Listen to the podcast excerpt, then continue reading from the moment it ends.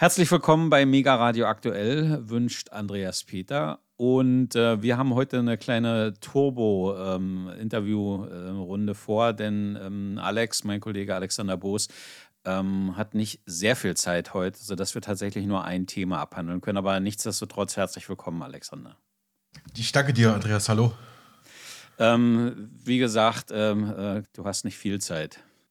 Naja, ich, hab, ich war halt unterwegs für Mega Radio, habe ein paar O-Töne und Interviews eingesammelt. Ich denke mal, ist doch auch ganz okay fürs Programm, oder? Ja, okay. Das, äh, so wollen wir es so wollen ja haben. Ähm, wir äh, sprechen uns ja ähm, dann äh, die nächsten Tage sowieso etwas wieder ausführlicher. Genau, da freue ich mich auch schon drauf.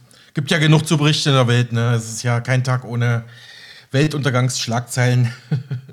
Wir blicken nach Italien, Alex. Die italienische Ministerpräsidentin Giorgia Meloni ist jetzt seit 100 Tagen im Amt. Man hat ähm, als Beobachter ähm, inzwischen den Eindruck, ähm, dass auf einmal all die Alarmmeldungen verschwunden sind. Italien würde im Faschismus versinken, die EU sei verloren und, und, und, und, und. Und jetzt werden wie selbstverständlich Fotos verbreitet, wie Kommissionspräsidentin Ursula von der Leyen, eben jene Giorgia Meloni, wie eine alte Freundin in Brüssel, herzt und küsst.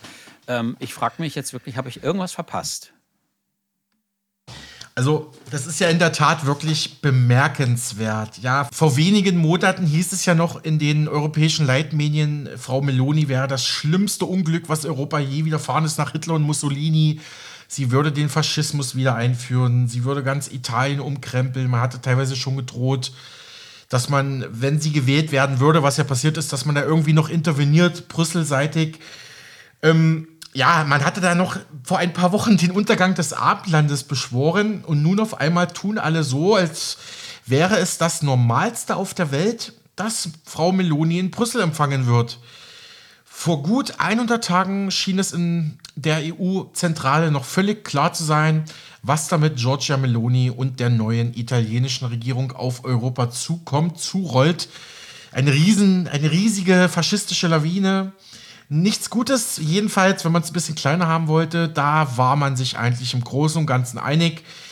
Was könne man schon erwarten? So der, ähm, so die Stimmung von einer Partei, deren Wurzeln im Faschismus zu finden sind und deren Chefin sich davon nie wirklich distanziert habe, hieß es. Ja, und jetzt gäbe es einen weiteren und viel größeren Mitgliedstaat der EU, der die europäischen Institutionen am liebsten abgeschafft sehen würde. Ähm, damals drückte es die grüne Europaparlamentarierin Alexandra Gese, die selbst lange in Italien gelebt hat, so aus.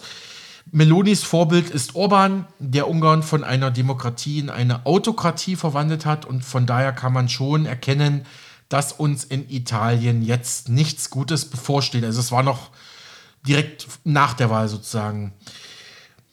Eine mehr als klare Bewertung war das, könnte man so, könnte man sich so ausdrücken. Dahinter stand die Befürchtung, dass aus Rom, also aus dem Meloni-Rom, jetzt neue Versuche kommen würden, den europäischen Rechtsstaat zu schwächen und die Gemeinschaft der 27 Staaten auseinanderzutreiben, vielleicht auch in einer Art Verbund mit Orban, mit Ungarn. Hinzu kam die Sorge, dass Italien mit seiner massiven Staatsverschuldung von über 130 Prozent der Wirtschaftsleistung den gesamten EU-Binnenmarkt in eine gefährliche Schieflage bringen könnte, weil die Regierung Meloni alle Haushaltsregeln ignorieren würde, was am Ende wieder die finanziell soliden Euro-Staaten ausbügeln müssten. Also das war ja so damals äh, die Stimmungslage. Mhm. Es brauche deshalb klare Signale, sagte seinerzeit der CSU-Parlamentarier im EU-Parlament Markus Ferber warnend Richtung Rom ein klares europäisches Signal, ein klares Signal, dass die Stabilitätspolitik von Mario Draghi fortgesetzt werden soll. Ohne diese Signale wird Italien in eine Abwärtsspirale rutschen. Ähm, in Brüssel schätzte man natürlich die Verlässlichkeit des früheren italienischen Regierungschefs und Ex-Präsidenten der Europäischen Zentralbank, Mario Draghi. Er, galt ja oder er gilt ja so als, als absoluter Finanzfachmann, der ja eigentlich auch immer im politischen Mainstream mitschwimmt, muss man auch ehrlicherweise sagen. Ähm, mit ihm war Italien zurück im Kreis derer, die Europa nicht nur wollten, sondern voranbringen wollten. Genau, trage eigentlich auch ein überzeugter Europäer. Auch natürlich, um, um die EU als global Einfluss, einflussreichen Machtblock zu, ja, auf die Weltbühne zu bringen. Und mit Meloni würde das angeblich alles vorbei sein, so hieß es vor der Wahl in Italien. Doch es war vor allem die neue italienische Regierungschefin selbst, die sich beeilte, diesem Eindruck in Brüssel von Anfang an entgegenzutreten. Nach ihrem Antrittsbesuch in Brüssel sagte sie, sie habe einige Probleme angesprochen, die bewältigt werden müssten. Wir sind keine Außerirdischen, so Meloni, sondern Menschen. Wir, kon wir konnten unsere Positionen erklären und mir scheint, auf der anderen Seite waren auch Menschen, die uns zugehört haben. Ja, also Gut, ähm, also erstmal ganz normaler diplomatischer Umgang ist ja in unseren heutigen Zeiten fast schon wie Lottogewinn, ja. Ja, und äh, Giorgia Meloni hat, wenn ich das richtig in Erinnerung habe, danach eigentlich auch nichts getan oder gesagt, was ähm, Zweifel an ihrer Loyalität zur EU und zum transatlantischen Bündnis äh, irgendwie hätte be, ähm, bewirken können oder den Verdacht dazu aufkommen lassen, ähm, wenn ich das richtig verfolgt habe. Ja, also zu, zur NATO stand sie ja immer, das hat sie ja auch im Wahlkampf so betont und das kam auch bei ihren rechten Anhängern, sage ich mal, auch ganz gut an. Ähm, also man muss wirklich sagen, Melonis Regierung gibt sich zurückhaltend bis kooperativ. Gut, jetzt, wenn man jetzt ganz böse wäre, könnte man, oder ja, das ist nur die Taktik, die, die tut jetzt nur am Anfang so und dann holt sie doch die, die, die faschistische Wende raus. Aber ich, ich glaube auch, jetzt mal meine persönliche Einstellung, ich glaube nicht, dass dass sich das auch Frau Meloni leisten kann, weil man ist, man ist als Italien ja nicht die ökonomische Supermacht. Man äh, weiß um die Probleme, die das Land hat und man weiß auch, dass man ohne die EU schlechter dran wäre als mit Brüssel. Ne? Deswegen mhm. ist es durchaus okay, da sich zurückhaltend äh, und kooperativ zu zeigen.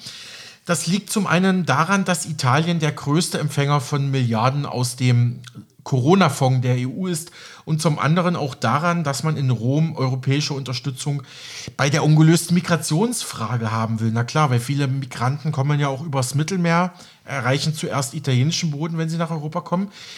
Nach wie vor ist Italien das Land, das für viele tausende Flüchtlinge das erste Ziel ist, wenn sie nach Europa wollen. Und es ist ausgerechnet der bisher als zurückhaltend und vorsichtig geltende Partei- und Fraktionschef der Europäischen Volkspartei, der EVP, also der Christdemokraten im Europaparlament, der relativ bekannte Manfred Weber, CSU, der in den vergangenen Wochen hier ganz offen die Zusammenarbeit mit der italienischen Regierung sucht und auch das Gespräch mit Meloni. Er sagte, Italien, Italien verdient, dass die anderen Italien auch unterstützen. Das ist das, was ich verlange und das gehört zur europäischen Politik. Wir sollten die europäische Zusammenarbeit nicht aufhalten, sondern wir sollten sie verstärken. Übrigens wird Weber und Meloni ein durchaus herzliches Verhältnis nachgesagt. Kein Wort jedenfalls mehr von den gefährlichen Postfaschisten an der Regierung dort. Hm. ich weiß nicht, kannst du mir das ein bisschen einschätzen, Andreas? Ähm, war das alles nur ja, für die Öffentlichkeit äh, so ein bisschen Show, PR-Show, aber im Endeffekt versteht man sich da, oder ist es jetzt nur, ist es jetzt, ist jetzt vielleicht mit der CSU als Partei nicht zu tun, sondern eher mit, mit der Person Weber? Also, äh, ich glaube, dass das größere Problem gar nicht mit Giorgia Meloni bestand, obwohl sie ja nun eindeutig aus der faschistischen, neofaschistischen Bewegung kommt. Aber man kannte sie ja durchaus. Ähm, ich glaube, dass das viel, viel größere Problem bestand, dass man Angst hatte, dass im Fahrwasser von Giorgia Meloni äh, Silvio Berlusconi äh, eventuell wieder groß werden könnte. Mhm. Vor allem okay. aber mhm also dass neben Berlusconi auch ähm, Matteo Salvini äh, äh, wieder ähm, stärker werden könnte. Salvini liebäugelte ja vor der Wahl ganz offen äh, mit dem Posten des Innenministers wieder, der, mhm. den er mhm. nicht bekommen hat, äh, was wirklich bemerkenswert ist. Und ich glaube, dass also die größeren Sorgen und die größeren Ängste tatsächlich äh, gegenüber Salvini bestanden und weniger gegen Meloni, aber sie war nun mal die Spitzenkandidatin, die aussichtsreichste jedenfalls und eben ähm, praktisch, ja, es lud äh, quasi dazu ein, sie so frontal anzugehen, eben wegen ihrer Herkunft. Also bei Salvini ähm, gab es ja immer mal wieder ähm, ja, die Einwände, Moment mal, ihr bezeichnet ihn immer als Faschisten, nur weil euch seine Haltung zu Migranten nicht gefällt. Meloni ist tatsächlich eben aus der neofaschistischen Bewegung gekommen. Da war also, äh, da konnte sie auch nicht, nicht leugnen. Und ähm, das war also deutlich, ähm, wie soll ich sagen, ähm, einfacher in Anführungszeichen, äh, da klare Kante zu zeigen.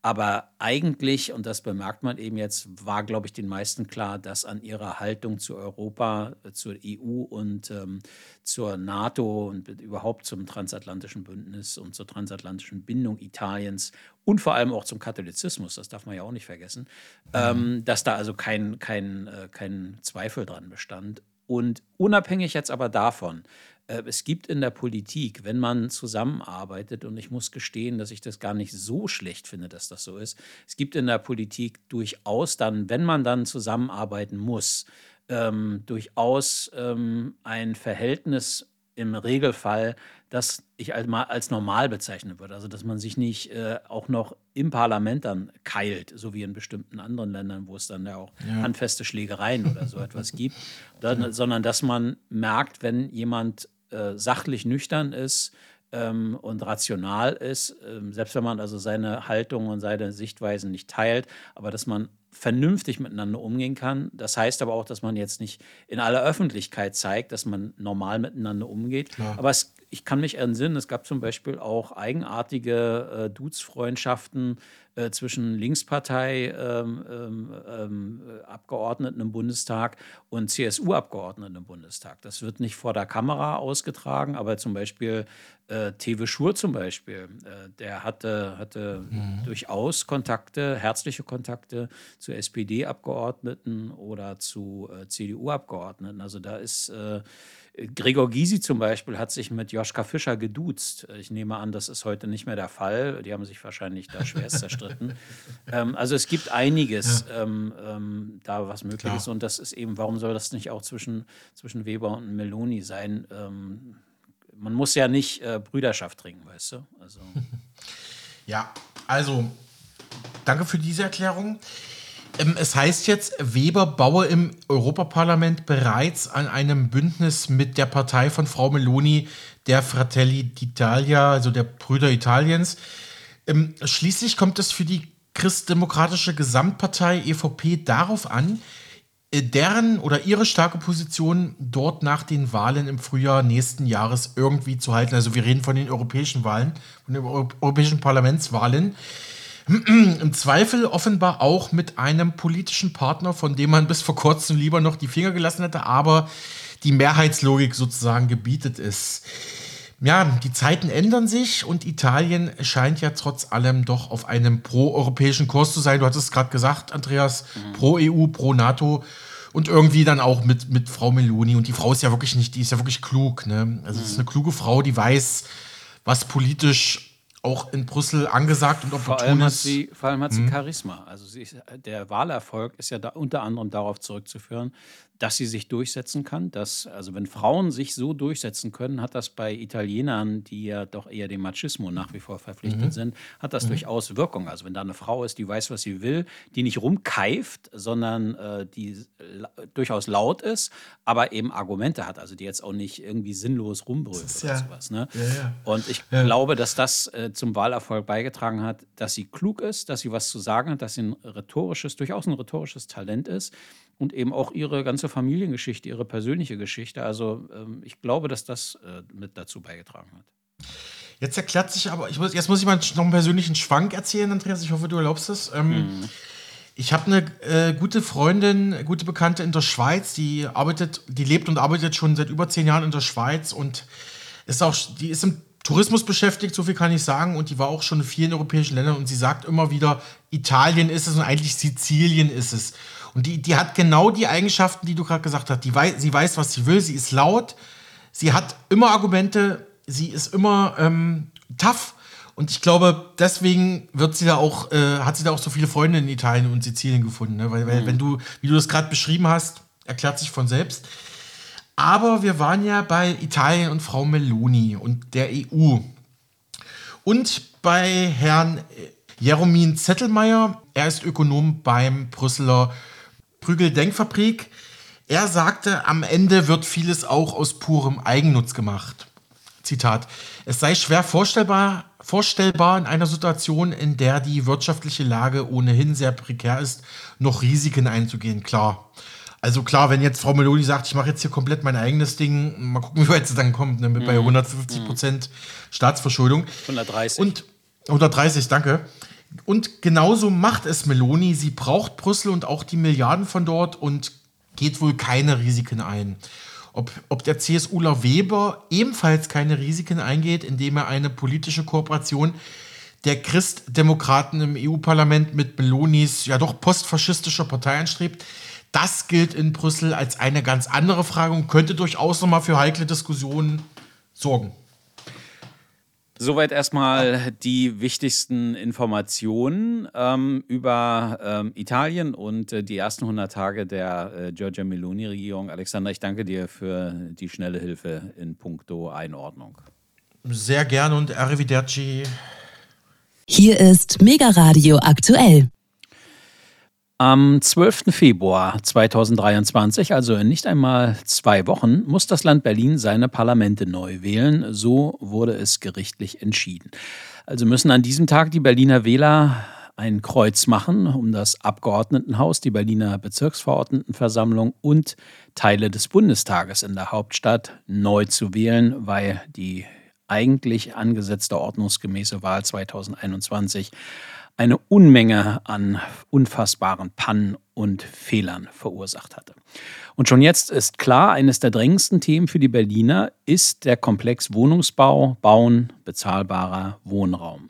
Unser nächster Gesprächsgast sagt dazu, Wohnen ist ein soziales Menschenrecht. Das heißt, jeder Mensch sollte Anspruch auf eine menschenwürdige Unterkunft oder Wohnung haben. So jedenfalls die Überzeugung von Robert Trettin, langjähriger Sprecher der Nationalen Armutskonferenz. Im nun folgenden Interview mit meinem Kollegen Alexander Boos blickt der Berliner Referent für Sozialpolitik unter Berücksichtigung dieser Aspekte auf die Wahlwiederholung. Herr Trettin, Sie hatten mir im Vorgespräch gesagt, Sie haben vor wenigen Tagen in Berlin eine Infoveranstaltung besucht, wo auch das Thema Bauen und Wohnen in der Hauptstadt zur Sprache kam. Das war von den Linken organisiert, glaube ich. Katja Kipping sprach dort, die aktuell ja immer noch Berliner Senatorin für Integration, Arbeit und Soziales im noch Senat Giffey ist, der ja nun wieder neu gewählt werden muss. Was haben Sie da erlebt bei der Veranstaltung? Naja, zunächst mal, der noch Senat wird ja nicht neu gewählt, es wird neu gewählt. Wie die Zusammensetzung der Berliner Landesregierung dann aussieht, das das steht für mich ein großes Fragezeichen. Aber eine Chance für die Wähler, nochmal ganz genau hinzuschauen, was sie sich da zusammenwählen. Bei den letzten Wahlen war für mich unverständlich, dass einerseits gab es eine satte Mehrheit für die Gesellschaft, für die Gesellschaftung der großen Wohnungsunternehmen. Investoren sprechen ja ganz offen von Gelddruckmaschinen. Andererseits wurde dann genau die Partei gewählt, die das verhindern, die Parteien gewählt, die das verhindern wollen allen voran Frau Giffey mit ihrer SPD. Aber ganz kurze Nachfrage, wie, wie meinen Sie das nochmal mit der SPD, dass wir es auch jetzt für Laien nochmal erklären?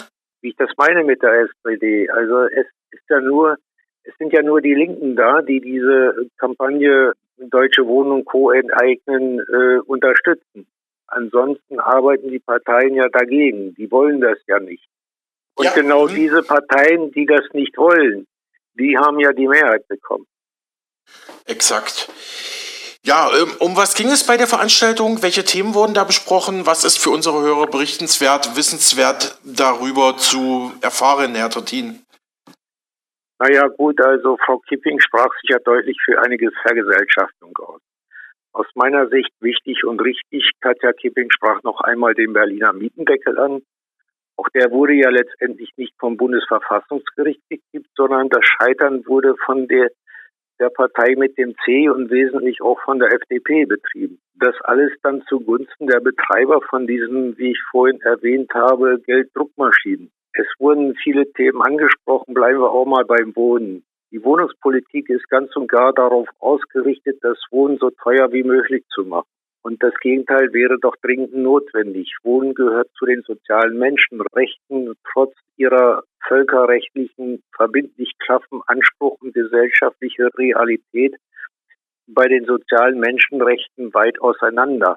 Ohne rechtliche Verankerung der sozialen Menschenrechte wird es in Deutschland des 21. Jahrhunderts keine soziale Gerechtigkeit geben. Davon bin ich überzeugt. Gegenwärtige und vergangenen Bundesregierung haben, bis, haben es bisher nicht geschafft, das Zusatzprotokoll zum UN-Sozialpakt von 2013 zu ratifizieren. Ich frage mich, warum das so ist. Hm. Herr Trittin, Sie haben ja unter anderem auch mit Dr. Werner Rügemer oder Jean Ziegler, dem früheren UN Hochkommissar für Menschenrechte, die Erklärung für die sozialen Menschenrechte von der Eberhard Schulz Stiftung unterschrieben, wenn ich mich recht entsinne. Naja, sicher. Was fordern, was fordern das die nochmal? Das ist hm? doch, das ist doch was, das, das ist doch was fehlt.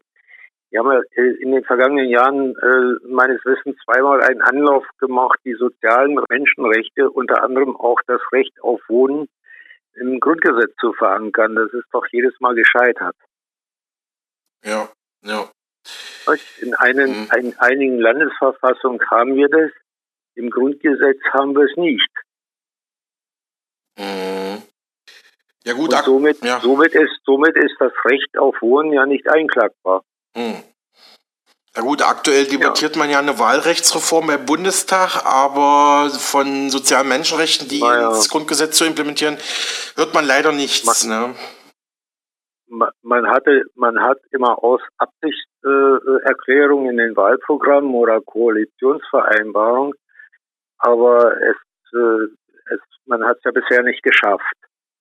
Die neue Wahlrechtsreform hat äh, im Grunde genommen damit überhaupt gar nichts zu tun, sondern da geht es ja vielmehr, äh, den Bundestag zu verkleinern. Ja. Herr Trittin, wie blicken Sie als Berliner Referent für Sozialpolitik und langjähriger Sprecher der oder Vizesprecher der Nationalen Armutskonferenz NRK erstmal grundsätzlich auf das Thema Bauen und bezahlbarer Wohnraum in Berlin? Naja gut, Bauen und Wohnen ist ja in meinen Augen ein Teilaspekt. Wir bekommen keine Mehrheiten zustande, die einen Paradigmenwechsel herbeiführt. Solange die Menschen sich nicht dagegen zur Wehr setzen, wird sich das auch nicht ändern. Einzelne werden sich ja durchaus, ich bin auch einer davon, ein gesellschaftlicher Zusammenhang fehlt uns.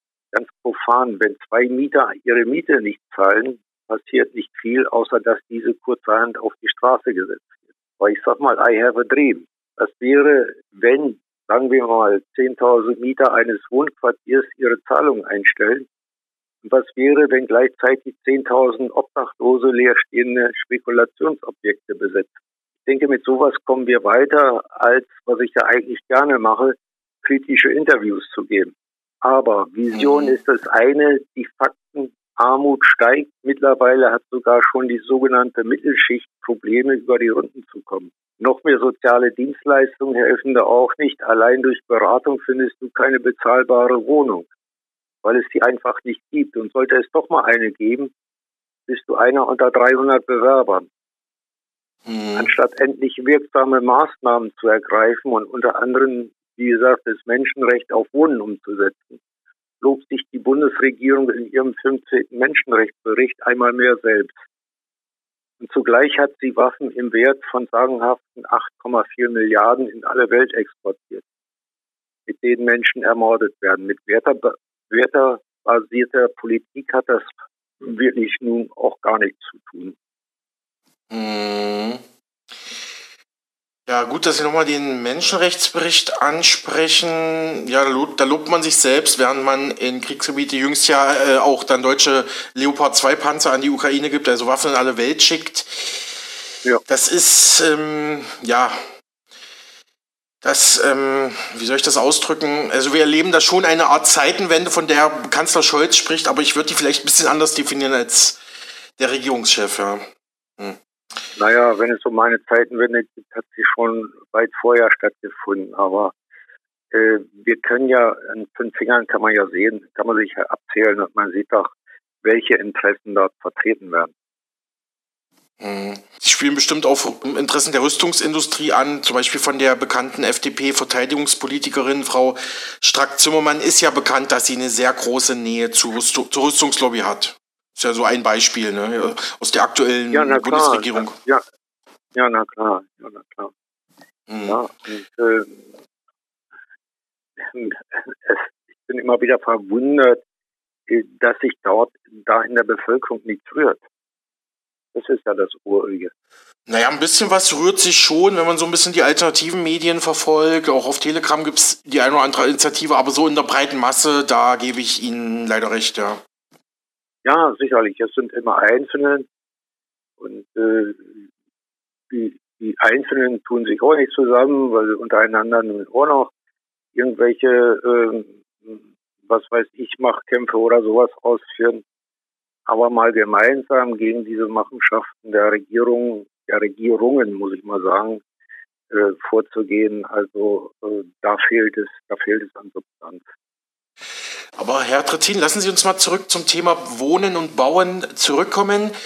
Was erwarten Sie in diesen Punkten erstmal grundsätzlich von der Berliner Landespolitik? Jetzt vielleicht auch unabhängig von, den, äh, von der Wahlwiederholung jetzt im Februar, sondern was, was müsste ja, eigentlich also Berliner Landespolitik leisten? Ja. Hm. Grundsätzlich mal die Landespolitik hin und her. Dank einiger mutiger Akteure äh, konnte einiges sicherlich verhindert werden, wie, wie beispielsweise die Mieterhöhung bei den städtischen Wohnungsgesellschaften oder die Aussetzung der Zwangsräumung. Äh, aber im Grunde genommen können Landesregierungen immer nur äh, Symptombekämpfung betreiben. Hoffen wir mal, dass, wenigstens, dass es wenigstens dafür nach den Wahlen am 12. Februar, dass es dafür noch Mehrheiten gibt. Ansonsten müssen Rahmenbedingungen vom Bund geschaffen werden, wie beispielsweise Wiedereinführung der Gemeinnützigkeit oder Verbesserung des Mietrechts könnte sowas sein. Ein bundesweiter Mietendeckel, den wir ja nun dringend brauchen, wäre auch nicht schlecht. Die Äußerungen von Vertretern der gegenwärtigen Bundesregierung und von Teilen der Opposition machen mir allerdings Angst. In der Debatte über die Enteignung großer Wohnungsunternehmen hat sich Bundeskanzler Olaf Scholz an die Seite der regierenden Bürgermeisterin gestellt. Bei hm. der SPD. Frau, Frau Giffey meinen Sie jetzt? Hm? Ja, Frau Giffey. Durch Enteignung, so Scholz, entstehen keine neuen Wohnungen. Das wird seit geraumer Zeit von sehr vielen Bundes- bis hin zu Lokalpolitikerinnen und Politikern heruntergeleiert. Das erschließt sich mir nicht. Wieso verhindert eine Vergesellschaftung den Bau von Wohnungen? Klar, für Investoren lohnt es sich möglicherweise nicht mehr. Aber beispielsweise können noch Genossenschaften ohne Profitinteressen durchaus Wohnungen bauen. Mhm. Wo ist das Problem? Mhm. Wo ist das Problem, sagen Sie? Ich mache mal einen Vorschlag, man könnte ja auch Wohnungen einfach aus Bundesmitteln oder aus Berliner Landesmitteln bauen, dass man da einfach einen staatlichen Auftrag drauf pappt, ja?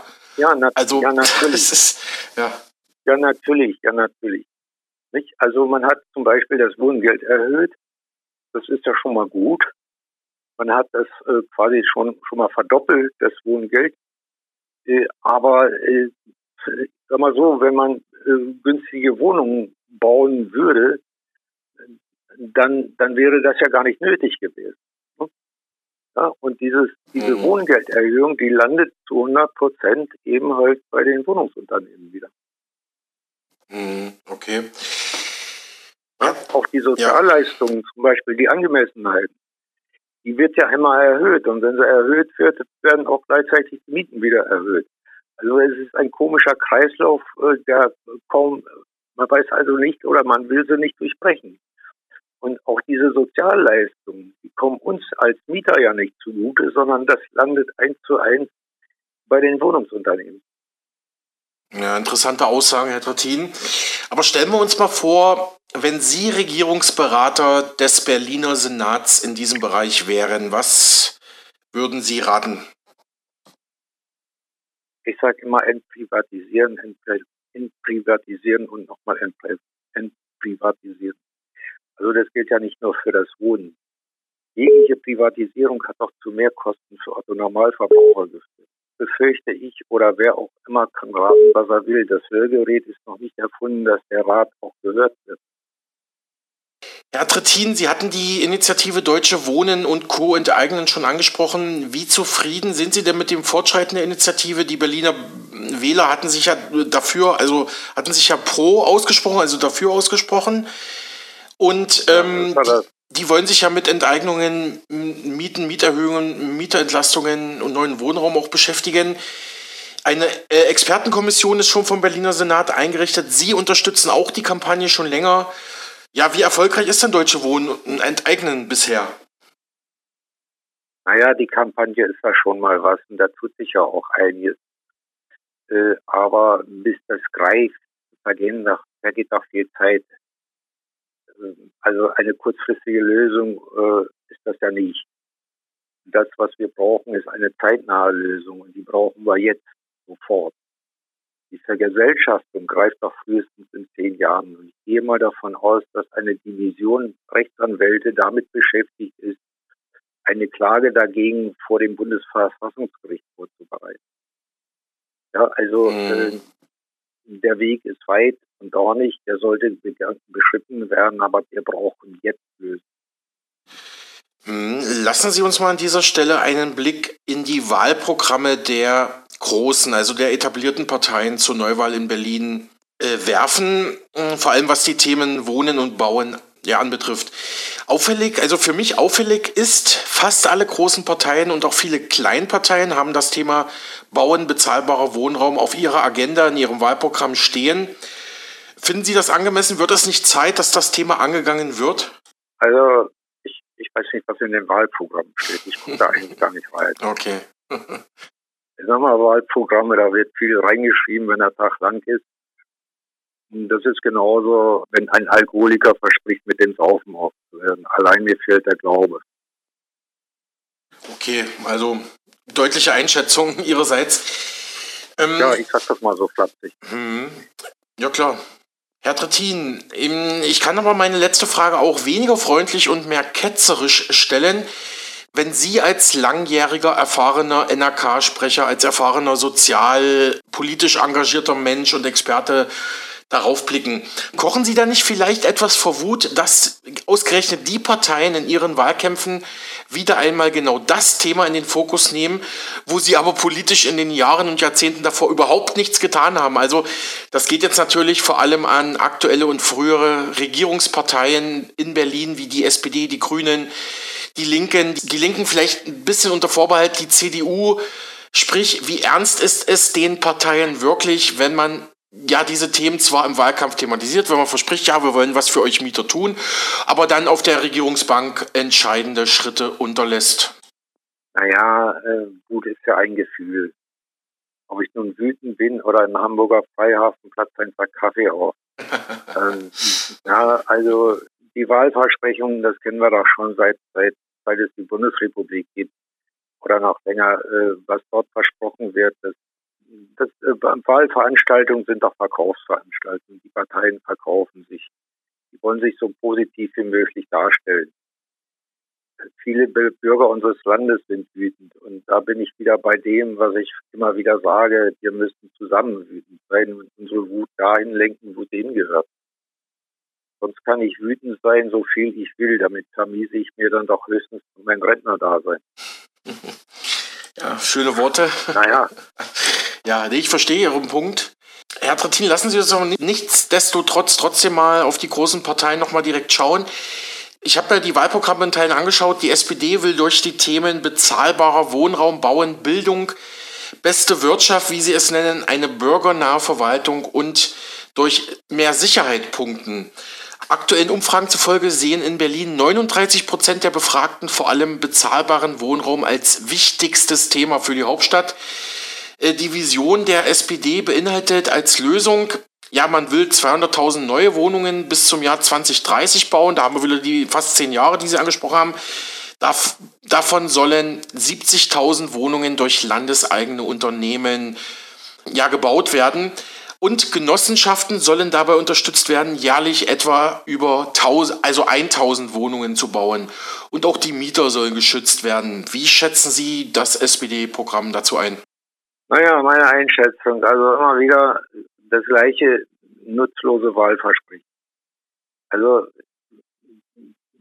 was, was, den, was den Bau von Wohnungen anbelangt, da sind ja die bisherigen Zielvorgaben äh, regelmäßig unterschritten worden. Also wieder mal allein mir fehlt der Glaube, dass sich daran etwas ändert. Ähm, ein richtiger Schritt in die richtige Richtung, die Genossenschaften zu unterstützen. Ähm, aber auch da hoffen wir mal, dass das kein reines Wahlkampfgeschwätz ist. Mhm. ansonsten ja bezahlbaren Wohnraum, bezahlbaren Wohnraum auf das, was zurzeit gebaut wird, äh, ist ja kein bezahlbarer Wohnraum. Ist auch einfach viel zu teuer, gemessen an dem Einkommen. Das heißt also wieder, irgendwie muss es alles unterstützt und äh, alimentiert werden. Es kommt noch kaum noch jemand ohne Wohngeld oder zusätzliche Sozialleistungen aus. Mhm. Herr Tottin, erlauben Sie mir eine kurze Zwischenfrage, die wollte ich eigentlich als letzte Frage stellen, aber weil Sie es gerade angesprochen haben, Sie haben ja gerade gesagt, Zielvorgaben werden regelmäßig nicht erreicht. Ich hatte ja noch von Ende Dezember 2022 eine Meldung von der Tagesschau. Da hieß es, die Bundesregierung hat ihr Wohnungsbauziel im letzten Jahr deutlich verfehlt. Auch für 2023 sieht es düster aus. Die zuständige Ministerin Geiwitz wolle aber nicht schwarz sehen, sondern gegensteuern. Ich habe ja noch mal ein paar Zahlen. Als die Ampelregierung vor gut einem Jahr ihre Arbeit aufnahm, war ein prominentes Ziel 400.000 neue Wohnungen sollten in Deutschland jedes Jahr entstehen, darunter 100.000 Sozialwohnungen. Sogar das Ministerium wurde dafür erweitert. Ja, und jetzt äh, muss man kleinlaut zum Jahresende äh, zugeben, mh, das haben wir nicht erreicht. Mit weniger als 290.000 fertiggestellten Wohnungen für 2022 rechnen Verbände der Baubranche, beziehungsweise mit weniger als 290.000 fertiggestellten Wohnungen haben Verbände der Baubranche und andere jetzt 2022 gerechnet und als Ziel ausgegeben waren ja 400.000 neue Wohnungen. Also hat man, also man ist noch nicht mal eigentlich in den, in den grünen Bereich gekommen sozusagen. Ne? Also Differenz 400.000 Wohnungen, 290.000 wurden aber nur fertiggestellt. Naja, ich sag mal so, äh, Privatisierung ist, ist ja immer, immer so mein Schlagwort. Und ich denke mal, äh, solange man das der Privatwirtschaft überlässt, Wohnungen zu bauen, äh, wird das auch nichts, weil die sind ja nicht daran interessiert, äh, dass ausreichend Wohnraum zur Verfügung steht. Denn ich denke mal, mhm. solange Wohnraum verknappt wird, äh, kann man auch die Mieten ganz schön hochtreiben. ja, ja. Ja, naja, so. Ne? so. Mhm. Und äh, wenn Sie von, von Sozialwohnungen sprechen, ja, was sind denn Sozialwohnungen? Äh, das, was wir zurzeit haben, ist halt im Grunde genommen kein sozialer Wohnungsbau, sondern da werden circa 30 Prozent Wohnungen günstig abgegeben. Die werden dann gegenfinanziert mit den teuren Mieten der über, über 70 Prozent ja, oder der restlichen 70 Prozent. Das ist ja im Grunde genommen kein sozialer Wohnungsbau, äh, sondern soziale Wohnungsbau wäre etwas nach meinen Vorstellungen, was aus Steuermitteln finanziert wird. Hm, verstehe. Also mhm. Wohnungsbau wäre meines Erachtens eine gesamtgesellschaftliche Aufgabe. Hm, das haben Sie auch schon in früheren Interviews mit uns immer wieder betont. Herr Trattin, die SPD schlägt ja vor, dass man Mieter besser schützt. Wie kann man denn Mieter besser schützen? Ja, da gibt es einiges. Äh, ich denke mal, das liegt auch seit Jahren auf dem Tisch. Das Mietrecht zugunsten der Mieter revidieren. Zum Beispiel dürfte ein Mieter, der seine Miete nicht zahlen kann, nicht auf die Straße gesetzt werden. Dann müssen andere Mechanismen äh, greifen. Hm, nicht? Oder ein Moratorium für Zwangsräumung wäre sowas. Und äh, dann dieser äh, Mietendeckel, nicht? Äh, einen bundesweiten Mietendeckel. Aber wie gesagt, die Vorschläge liegen doch seit Jahren auf dem Tisch. Was die äh, SPD vorschlägt, ist doch wieder einmal Wahlkampfgetöse. Nach den Wahlen heißt es dann wieder, wie Konrad Adenauer mal sagte, was stört mich mein Geschwätz von gestern. Okay. Okay. Ähm, auch die Berliner Grünen haben das Thema Bauen und Wohnen ganz oben auf der Agenda. Wie bewerten Sie das Wahlprogramm der Grünen in diesen Punkten? Wieder, ich kenne das Wahlprogramm der Grünen nicht. Die sind für mich ohnehin nicht wählbar. Selbst dann nicht, wenn sie das Thema Bauen ganz oben auf ihrer Agenda haben.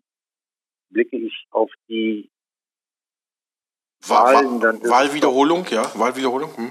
Auf die Wahlen oder überhaupt auf die Wahlen oder jetzt in diesem Fall auf die Wahlwiederholung äh, dann ist es doch wieder eine Wahl zwischen Pest und Cholera. Was soll ich denn wählen? Nicht? Da werden die Linken, die ansatzweise äh, doch nochmal eine andere Politik machen, aber sonst ist da nicht. Ja, gute Überleitung, danke. Bei den Linken dominieren die Themen Wohnen, Verkehr und Bildung den Wahlkampf und vor allem Bildung und Wohnen ist ja schon länger auf dem Zettel der Linken. Nach hm, dem Willen der Partei sollen alle rechtlichen Möglichkeiten ausgeschöpft werden, um Mietenexplosion und Verdrängung, also Gentrifizierung zu stoppen. Ziel sei weiterhin ein bundesweiter Mietendeckel. Man hat es ja in Berlin schon zeitweise einrichten können, der wurde, der ist ja dann gekippt. Sie hatten es schon angesprochen, die Linkspartei setzt außerdem auf mehr preiswerten und sozialverträglichen Neubau durch ja, die landeseigenen Wohnungsunternehmen sowie Genossenschaften. Ziel der Linken dabei ist der jährliche Bau von rund 19.000 Wohnungen bis zum Jahr 2026. Auch durch Ankauf wolle die Partei den Anteil der städtischen Wohnungen erhöhen und dadurch mehr Einfluss auf die Preisentwicklung bekommen. Die Partei kämpft, äh, wie Sie, muss man sagen, für die Enteignung großer Immobilienkonzerne und unterstützt auch das Volksbegehren Deutsche Wohnen enteignen. Was sagen Sie zu den Linken, Herr Trattin? Ja, das ist ja alles richtig schön und gut. Aber lange Frage, kurze Antwort. Schöne Ziele der Linken. Bleiben wir doch mal realistisch. Haben die Linken eine Chance, auch noch ansatzweise davon etwas zu realisieren? Ich denke, darauf sollte man mal schauen. Zurzeit sind sie mehr damit beschäftigt, nicht aus den Parlamenten zu fliegen. Beispielsweise haben sie in Berlin die wichtige Sozialsenatsverwaltung für Bauen und Wohnen an die Grünen abgeben müssen. Das Schon bei den Koalitionsverhandlungen stimmt, ja. konnten sie sich nicht durchsetzen und ob sie nach den Wahlen überhaupt noch dabei sind, steht in den Sternen. Die Frau Griff hat schon verkündet, dass sie mit den Linken nicht mehr will. Ja, also, okay. äh, mhm.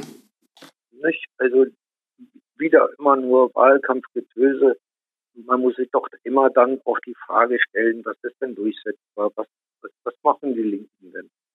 Und meine Erfahrung ist mit dieser Truppe, die ja sicherlich äh, äh, gute Ansätze hat, das will ich nicht, ähm, ja, das will ich nicht abstreiten. Aber äh, dann, wenn sie dann in die äh, Landesregierung äh, doch nochmal oder eben halt mitregieren, dann machen die doch den gleichen Quatsch. Die Privatisierung der S-Bahn, Privatisierung der Schulen und so weiter und so fort. Ja, die machen also genau das, was sie oder das Gegenteil oft davon, was sie in ihren Wahlprogrammen verkünden. Okay, mh, hm, obwohl Sie meine Nachfrage jetzt schon halb beantwortet haben, will ich es trotzdem mal versuchen.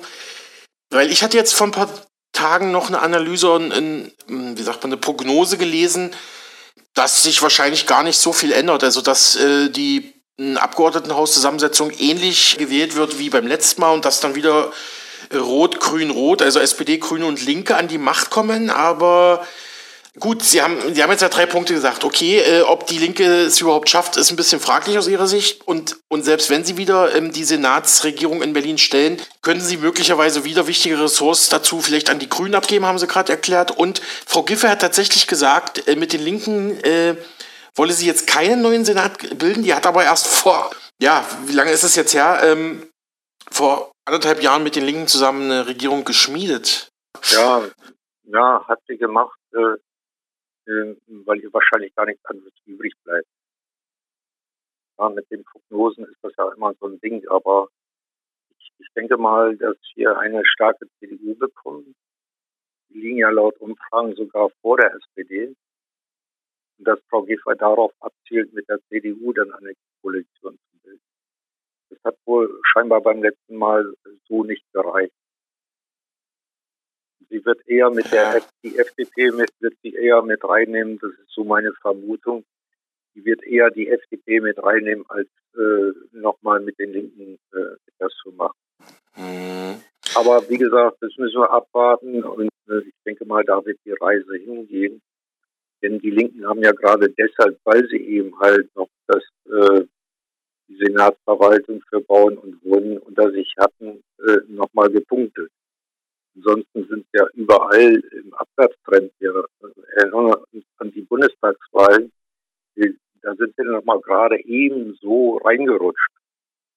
Mhm, das stimmt, das stimmt. Ne? Bei der Bundestagswahl war es äußerst ja. knapp. Über die Direkt ja, Direktmandate ging das dann, ja? Wir haben ja bei, bei sämtlichen Wahlen äh, massiv Stimmen verloren. Mhm. Ich denke mal, das wäre eine Aufgabe der Linken, sich erstmal darum zu kümmern, um auch mal wieder Wahlen zu gewinnen. Ich habe jetzt nochmal in, in die Nachrichtenwelt reingeschaut, habe hier eine Meldung äh, vom Berliner Tagesspiegel vom 17. Januar. Da hieß es tatsächlich, Linke gehen wegen Absage an Enteignungen auf Distanz zu Giffey. Berlins regierende Bürgermeisterin hatte sich mit Verweis auf Amtszeit und Gewissen gegen Enteignungen, also etwa Deutsche Wohnen enteignen, ausgesprochen. Sie stellt sich damit sogar gegen einen SPD-Parteitagsbeschluss. Und weiter heißt es, die deutliche Absage äh, von Frau Giffey an Enteignungen großer Wohnungskonzerne stößt bei ihren Koalitionspartnern, also auch bei den Linken und innerhalb ihrer Partei auf Kritik. Also ja, ähm, wobei ja dann auch generell die ganzen Rechnungsmodelle für die Parteien enger werden, weil bisher war ja die Linke auch für die SPD immer eine, eine Bank, ja? Also zumindest in Berlin. Ja, sicherlich. Sicherlich. Äh, aber hm. das ist mit Frau Giffey nicht machbar. Man muss mal schauen, wo Frau Giffey herkommt, aus Neukölln.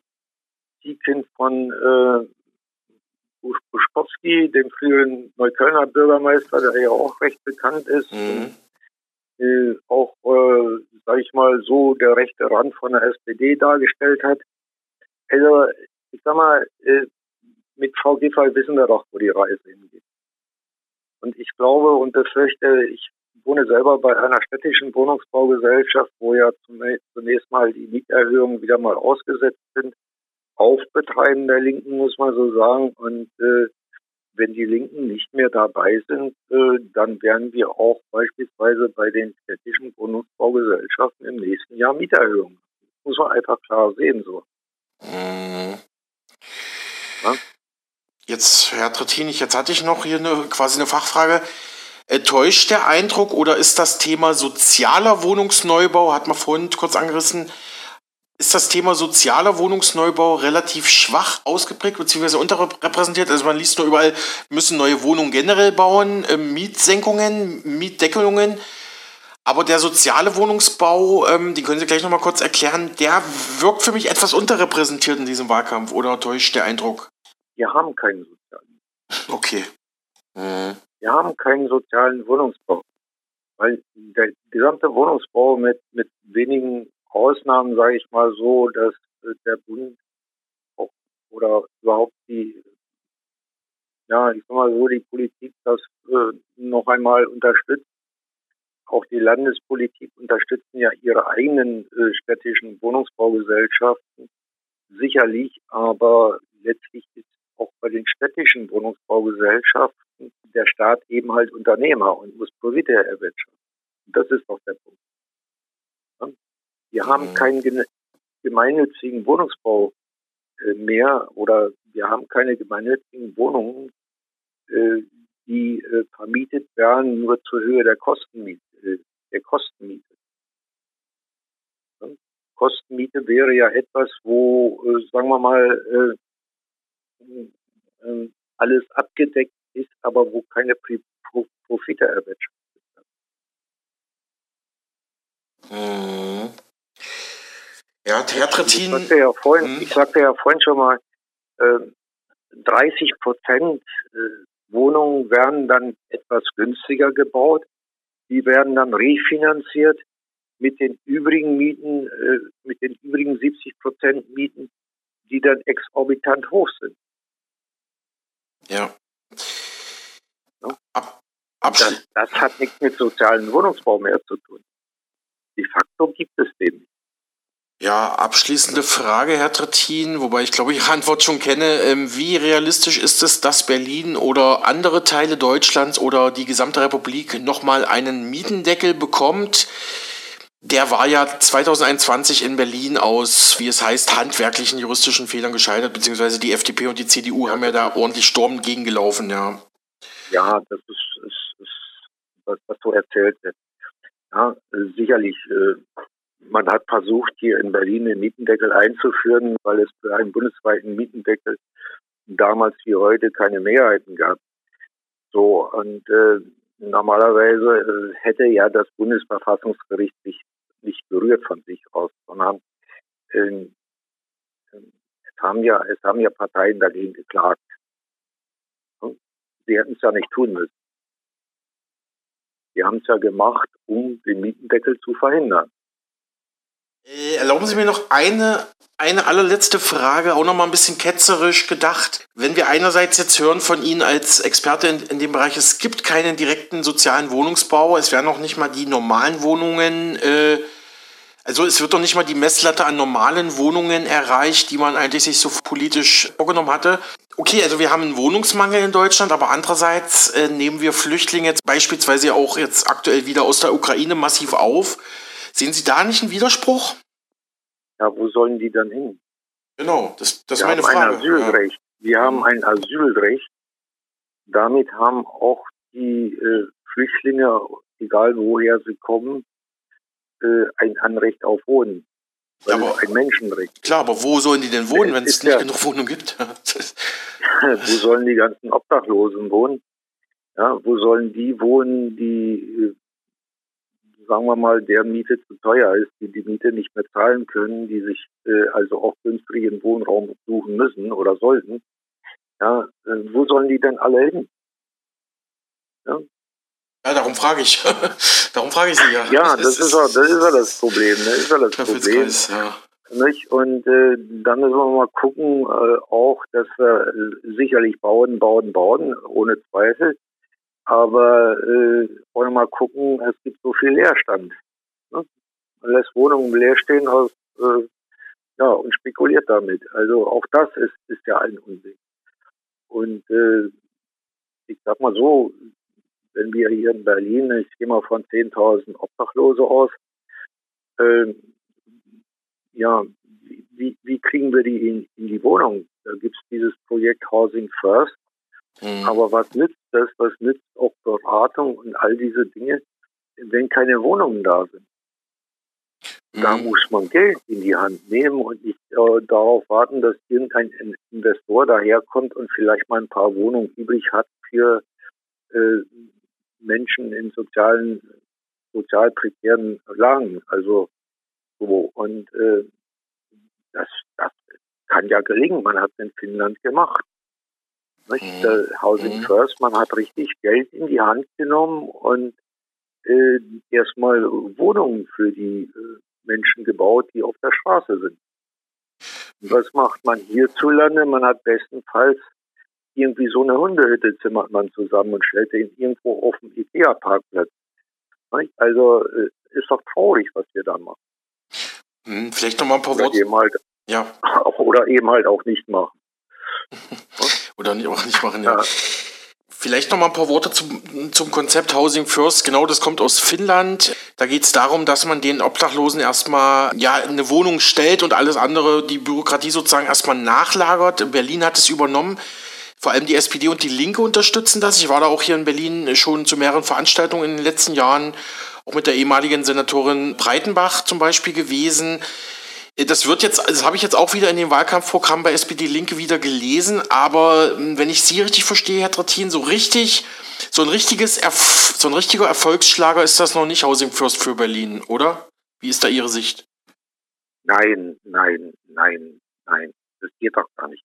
Also ich sag mal so, wenn ich in der Beratung sitze, und das war ja auch schon gemacht, wenn ich in der Beratung sitze und zu mir kommt jemand, äh, der eine Wohnung braucht, ein Obdachloser, äh, da, da sind mir doch die Hände gebunden. Den, den kann ich doch keinen Wohnraum beschaffen. Ja, weil, weil es die Wohnung eigentlich nicht mehr gibt. Vor, vor etlichen Jahren war das noch etwas anders, aber das ist nicht mehr. Wir haben eine Wohnungsnot in Berlin man muss das so nennen. Wir haben eine Wohnungsnot, wie sie vielleicht äh, kurz nach dem Krieg war, als alles zerbombt war. So. Auf dem Niveau, äh, ja? Hm? Bitte? Auf dem ja, Niveau, ja. ja. Okay.